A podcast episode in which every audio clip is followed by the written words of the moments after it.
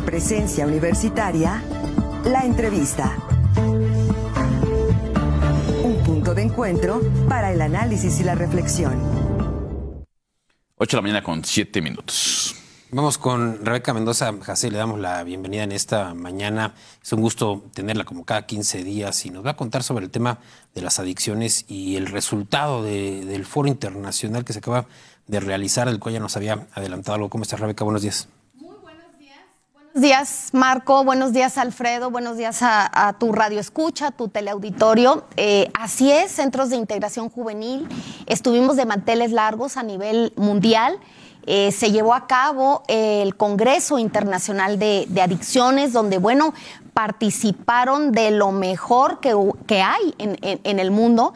En concreto, estamos hablando de 60 exponentes y alrededor de 13 países. En esos 13 países, bueno, obviamente eh, participó México a través de centros de integración juvenil que nosotros hemos hecho mucho hincapié que no somos gobierno, somos asociación civil sin fines de lucro, que nos dedicamos a la prevención, al tratamiento y a la investigación de las adicciones, pero la mayor parte de nuestro presupuesto, pues obviamente lo da el gobierno federal en turno por estar incorporados al sector salud federal.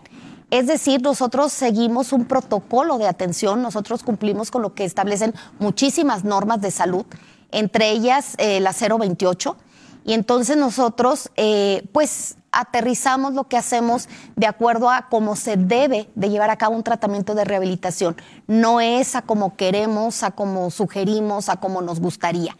Y en ese tenor, bueno, se lleva a cabo este Congreso Internacional donde se junta lo mejor del mundo y eh, se llegan a conclusiones donde eh, los países reconocen que obviamente hay avances. Hay avances, pero también hay eh, rezagos y sobre todo mucho trabajo a aterrizar. En el tema de los avances, bueno, se concluye que de 10 años a la fecha, el tema de política pública en cuanto a las drogas, pues de pasar de una política pública punitiva pasa a un tema 100% de salud y un tema de derechos humanos. Entonces, esto creo que es un superavance donde eh, las naciones reconocen que, que, sí ha habido eh, este, este avance tan significativo. Queda pendiente en la agenda el tema del bienestar de las personas y sobre todo el desarrollo de las naciones. Esto es lo que va a quedar pendiente eh, en la agenda, pero bueno, también eh, se, insta a buscar una proporcionalidad en los recursos para eh, reducir la oferta y la atención de las drogas. Porque obviamente esta disparidad que existe, pues obviamente es tremenda y lo vemos nosotros que nos dedicamos a la demanda. Centros de integración juvenil es 100% demanda, no somos oferta y definitivamente con los recursos que hay no, no, no alcanza. También, bueno, eh, se, concluye que eh, se deben de aterrizar, se deben de desarrollar programas de eh, política de reducción de daños. Esto es fundamental. ¿Por qué? Porque lamentablemente, bueno, se ha visto que cada vez prevalece más el consumo de las sustancias. hay más demanda en esta prevalencia y en concreto, bueno, son dos, las metanfetaminas y los opiáceos.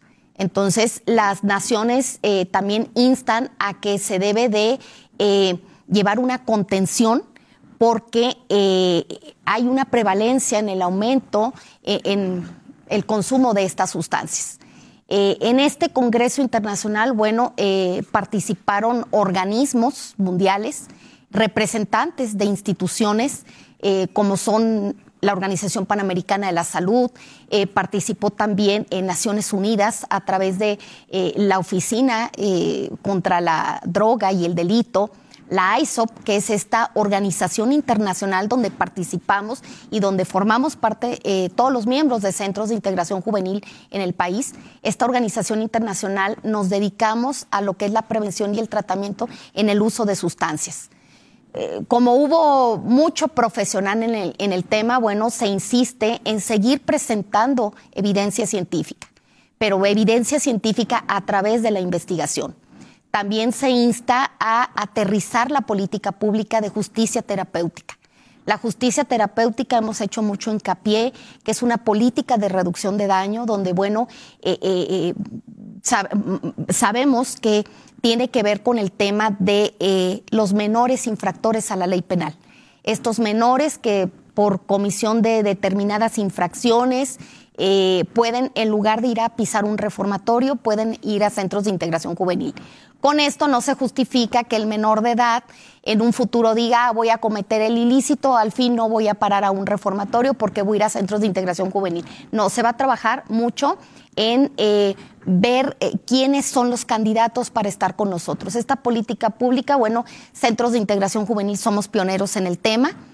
Eh, Naciones Unidas nos elige en México para que centros de integración juvenil podamos llevar a cabo esta política pública. Y aquí lo interesante es que de, 120 centros que somos, la política pública se va a aterrizar solo en 20. Querétaro, vamos a hacer punta de lanza en el tema de justicia terapéutica. Entonces, quienes estamos en Querétaro, en centros de integración juvenil y obviamente en el sistema judicial, pues va a ser un reto tremendo el año que entra en el tema de eh, eh, atención a esta eh, demanda que hay en cuanto al consumo de, sustancias.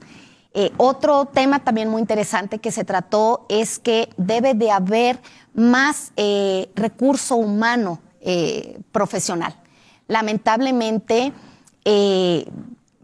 solo el 1% de quienes se dedican o quienes son profesionales de la salud, solo el 1% se dedica al tema de la salud mental. Quienes realizamos el tema de la salud mental, un 33% tenemos otras profesiones. Entonces también eh, eh, está este tema pendiente.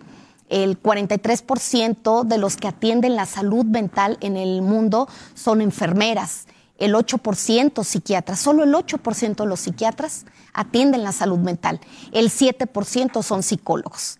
Entonces, eh, aquí hay evidencia donde eh, también se demuestra que hay países donde el 45% de las personas que habitan en estos lugares, por cada 100.000 habitantes, no llegan ni siquiera a un psiquiatra. Entonces, esto es preocupante.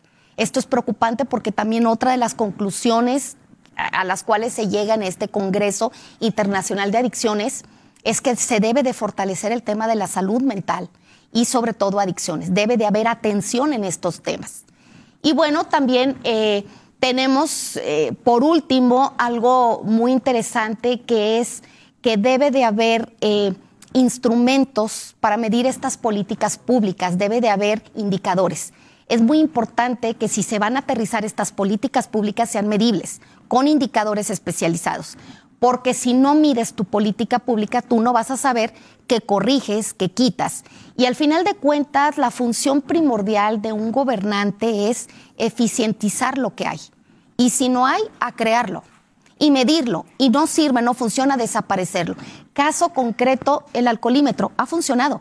Y está la evidencia científica, está el indicador que ha demostrado que sirve. Sin embargo, está el indicador que ha demostrado que no sirve, por ejemplo, la ley seca y continúa la política pública de la ley seca.